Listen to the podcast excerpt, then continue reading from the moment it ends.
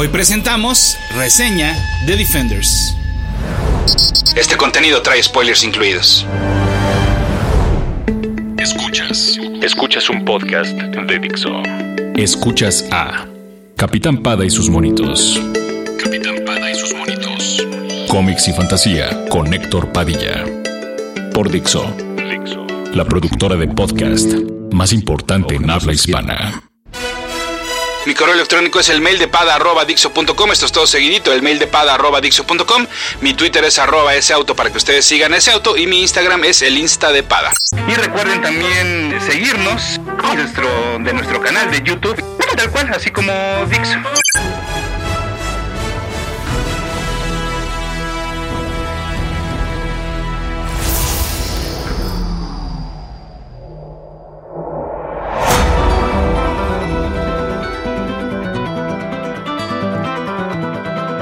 Reciente serie de televisión de Marvel Netflix es un premio para todos aquellos que vieron las dos temporadas de Daredevil y las primeras de Jessica Jones, Luke Cage y Iron Fist. Y es que mm, lo primero que pensamos al ver los eh, minutos iniciales es, pues sí, ya extrañaba verlos. A unos más que otros. A Iron Fist no tanto porque era la serie más reciente y porque Iron Fist. Sin embargo, también es cierto que The Defenders busca darle más relevancia a este último, ya que gran parte de la trama recae en este personaje y en la historia que nos contaron en su propia entrega al igual que con el Diablo de Hell's Kitchen, debido a que gracias a la participación de Stick y de Electra, también podemos considerar a estos 8 episodios como una Daredevil 2.5. Prefiero por mucho este Electra, bueno, a la versión que vemos rumbo al final y su bien manejado y no esperado plot twist. Porque en un inicio se comporta como zombie, y si bien estoy casi seguro de que en un futuro la veremos como parte del supergrupo, pues por fin me dieron una interpretación del personaje que me dejó convencido totalmente. Lástima que para que esto ocurriera, pues se tuvo que sacrificar, pues literal, al mejor personaje de la serie, Alexandra, interpretada magníficamente por la señora Sigourney Weaver, demostrando que si bien la industria del entretenimiento es ingrata y se mueve a una velocidad mayor que nuestra propia percepción del tiempo, pues cuando una lo tiene, pues realmente lo tiene. No importa la edad, importa el talento y la experiencia. No hay necesidad de hablar con voz grave o enseñar los colmillos para interpretar un villano con el cual sabes pues que no quieres meterte. Capitán Pada y sus monitos. Pero en The Defenders no, pues, no solo los personajes principales importan, y me encanta ver cómo el estilo de pelea de cada uno está muy bien definido. Otra de las cosas que me gustan mucho de ver a estos personajes juntos es em, pues cómo el estilo de pelea de cada uno está muy bien definido. Son Iron Fist y Daredevil los que mejor saben hacerlo, es cierto, pero aún así no se trata solo de golpear por golpear, sino que el karate de Danny es mucho más fino que el de Matt mientras que Jessica se dedica más a cargar y azotar a sus enemigos, y a Luke le basta con quedarse parado e irlos recibiendo como vienen. Pero bueno, no solo los personajes importan, los personajes principales, perdón, importan aquí en The Defenders, sino que también me gusta mucho la interacción que tienen los personajes secundarios, esta coreografía de historias, cómo participan y mucho y muy bien, pues estos eh, personajes secundarios, este baile de intercambio de parejas, no de manera literal, sino que pues resulta agradable. Sabemos que aunque la publicidad y el estatus jamás los va a considerar así, pues podemos por lo menos considerar a Colleen, a Misty y a Claire como defenders honorarios.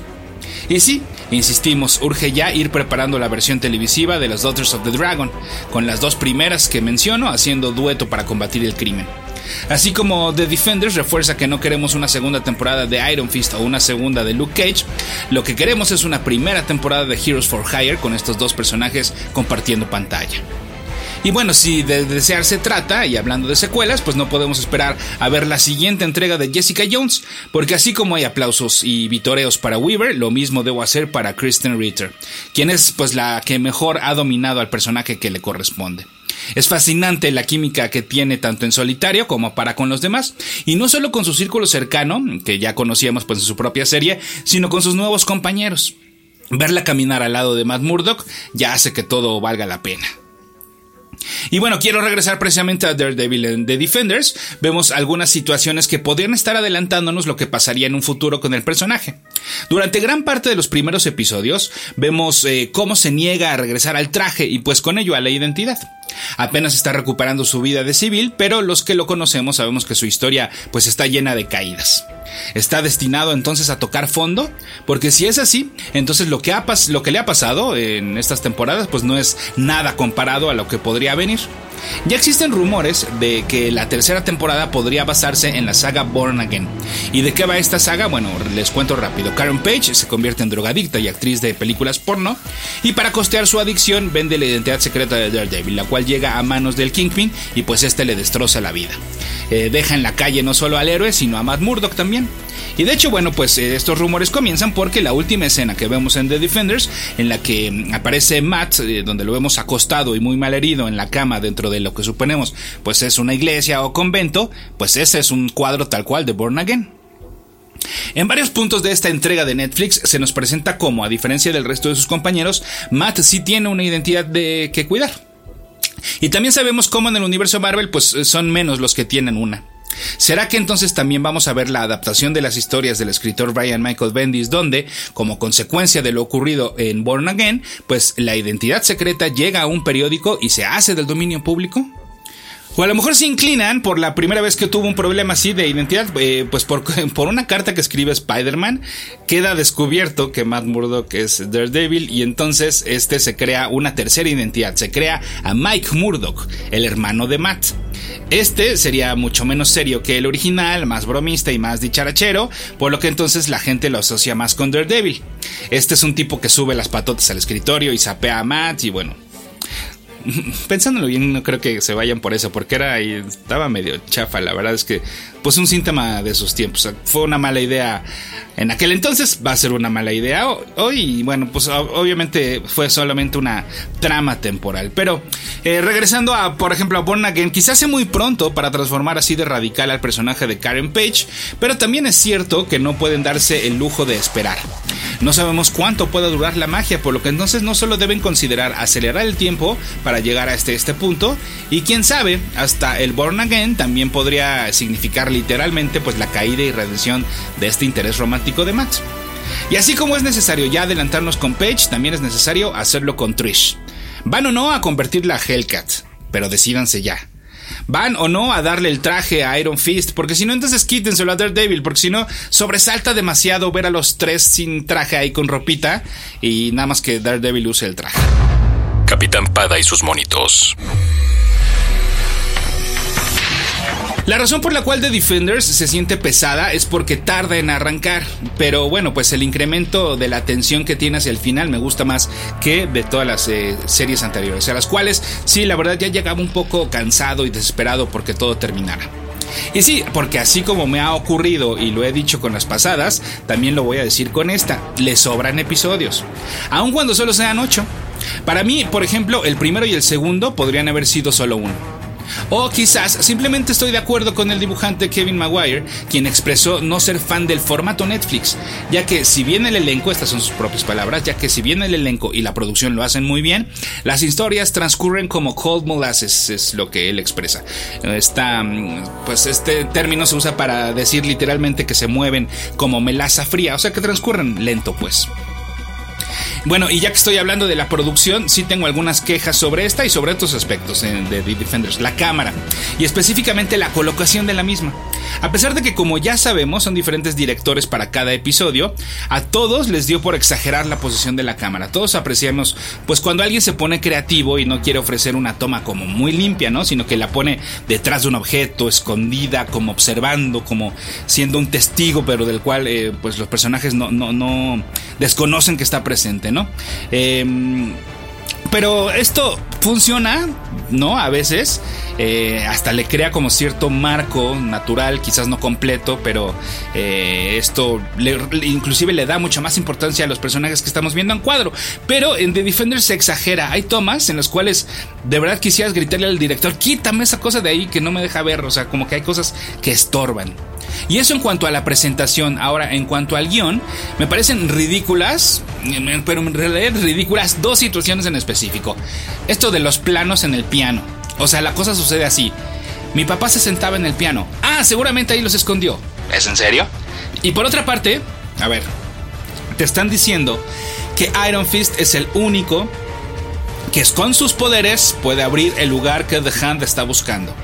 ¿Qué es lo último? Pero así, lo último que debería haber hecho Iron Fist, pues usar sus malditos poderes. No.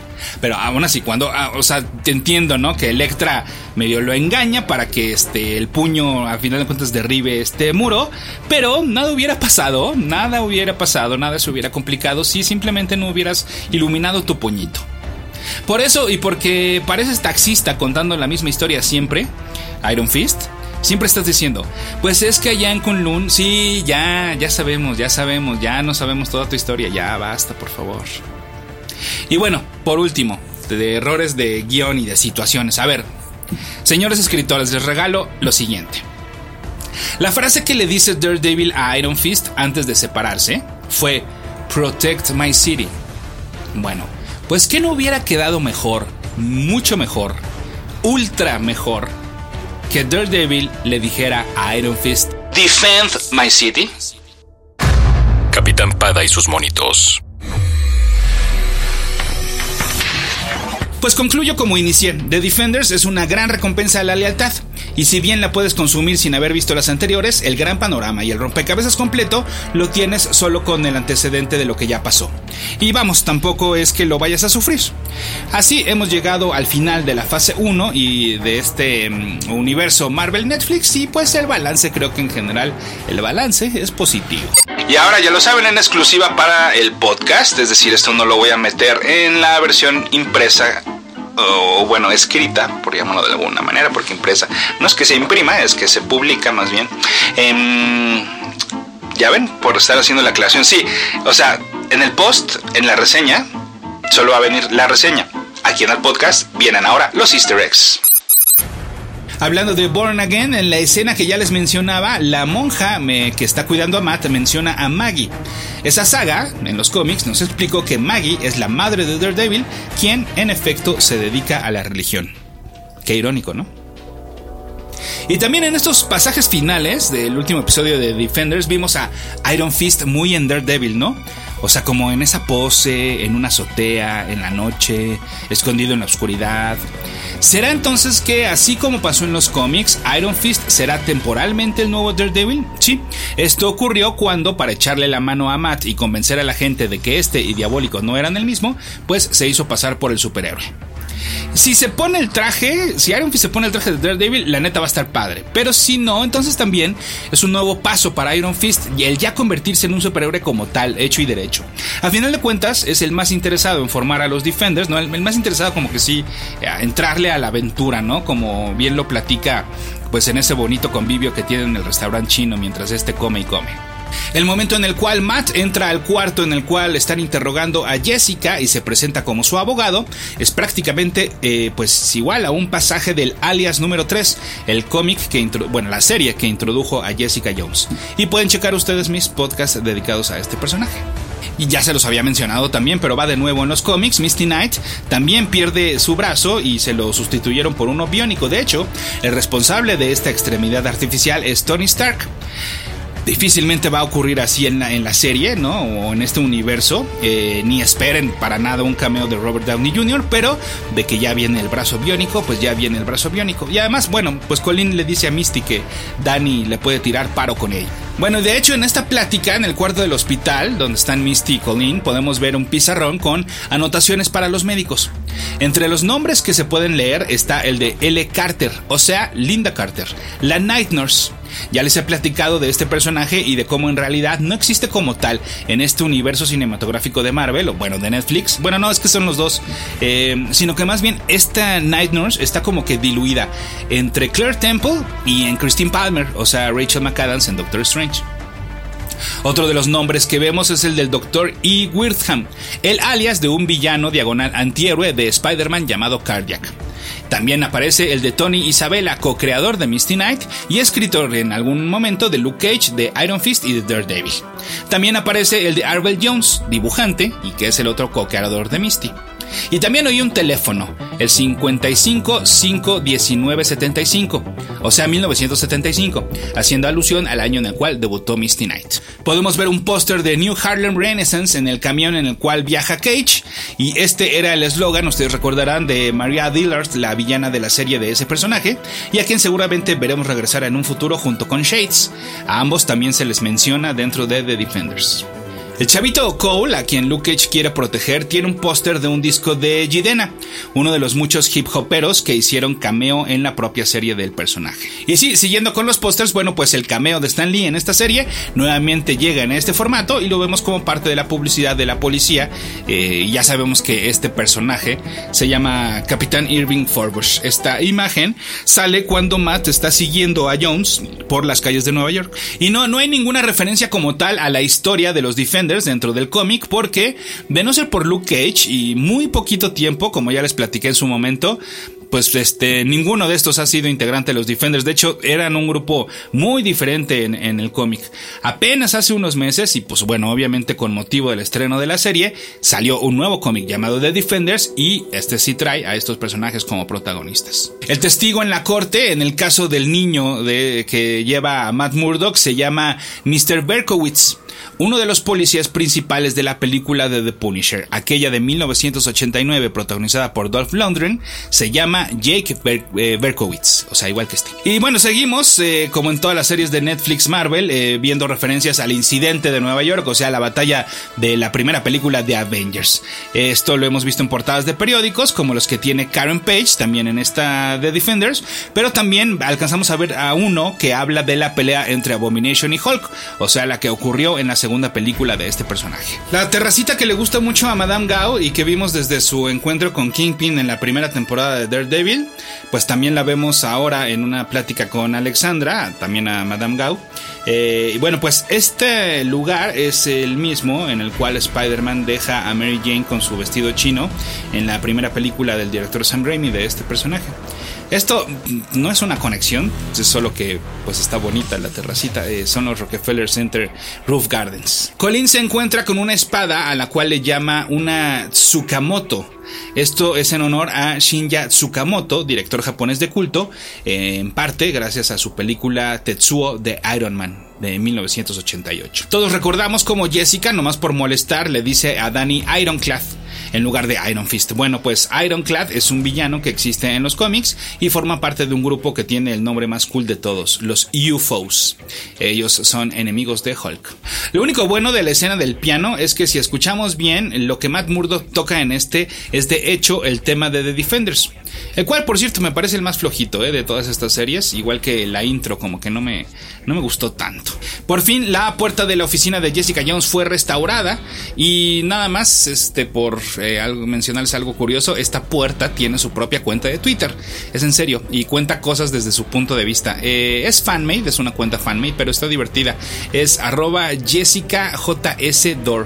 O sea, Jessica Jace Door. Matt le dice a Electra, There is goodness in you, I know it, I have felt it.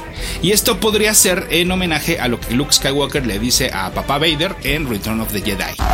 Capitán Pada y sus monitos. So what's up, man? Coolin', man. Chillin', chillin'. Yo, you know I had to call. You know why, right? Why? Because, yo, I never ever called and asked you to play something, right? Yeah. You know what I want to hear, right? What you want to hear? I want to hear that Wu Tang joint. Wu Tang again? Ah, yeah, again and again. Nuevamente el hip hop se hace presente en este rincón del universo Marvel cuando la canción Protect Your Neck del Wu-Tang Clan suena mientras Iron Fist pelea contra Madame Gao. Ya les había contado cómo hace tiempo Ruiza, integrante del clan, dirigió The Man with the Iron Fists sin relación alguna con nuestro personaje, o de cómo Method Man, otro integrante, apareció en Luke Cage como él mismo. Bueno, pues además esta canción que eligieron para que entrara en este, mm, en este preciso momento dice la siguiente línea: Swinging through your town like your neighborhood Spider-Man. Swinging through your town like your neighborhood Spider-Man. So all tick tock and keep ticking. When I get you flipping off the shit I'm kicking. The Lone Ranger, co-ed, danger. Deep in the dark with the art to rip the charts apart. The vandal, too hot to handle your battle. You're saying goodbye like Tevin Campbell. Rough neck, Inspector Dex on the set. The rebel, I make more noise than heavy metal. The way I make the crowd go wild. Sit back, relax, won't smile. Ray assassinator. Rhymes rugged and built like Schwarzenegger. And I'ma get mad deep like a threat. Blow up your project, then take all your assets. Cause I came to shake the frame in half with the thoughts that bomb shit like math. So if you wanna try to flip, yo, flip on the next man. Cause I'll grab the clip and hit you with 16 shots and more. I got going to war with the melting pot. I, The method man for short, Mr. Map. Move it on your left. Ah, and set it off, get it off, let it off like a gat. I wanna break food, cop me back. Small change, they putting shame in the game. I take game and blow the nigga out the frame. And like fame, my style will live forever. Niggas crossing over like they don't know no better. But I do. True, can I get a sue? Enough respect due to the 1-6 ooh. I mean, oh, yo, check out the flow like the Hudson or PCP when I'm dusting. Niggas off because I'm hot like sauce. The smoke from the lyrical blunt make me. Uh. Ooh, what crap, my nut, get screwed. Ow. Here comes my Shaolin style. True beat, B A B Y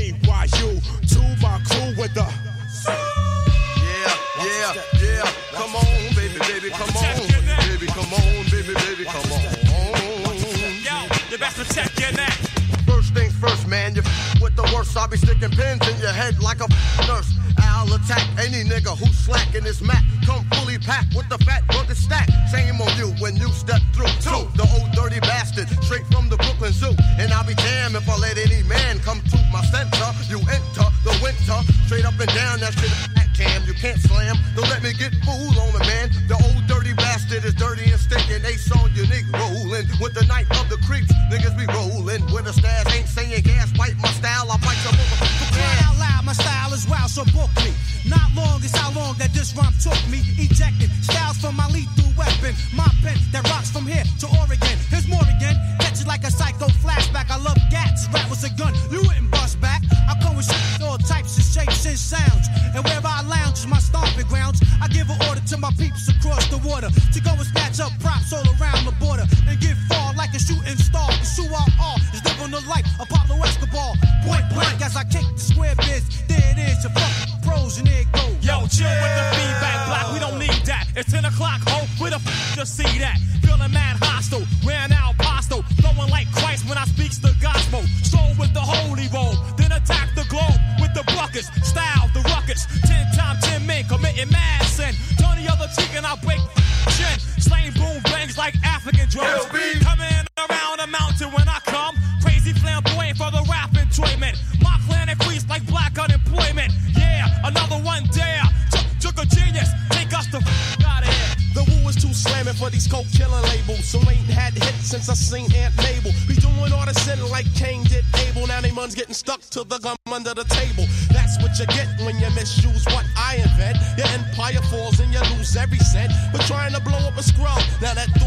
bright as a 20 watt light bulb. Should've pumped it when I rocked it. Niggas so stingy, they got short arms and deep pockets.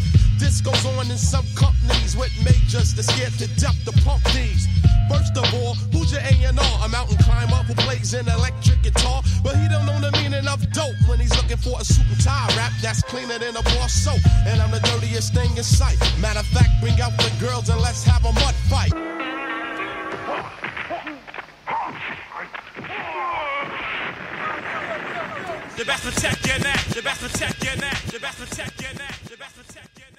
Dixo presentó Capitán Pada y sus monitos.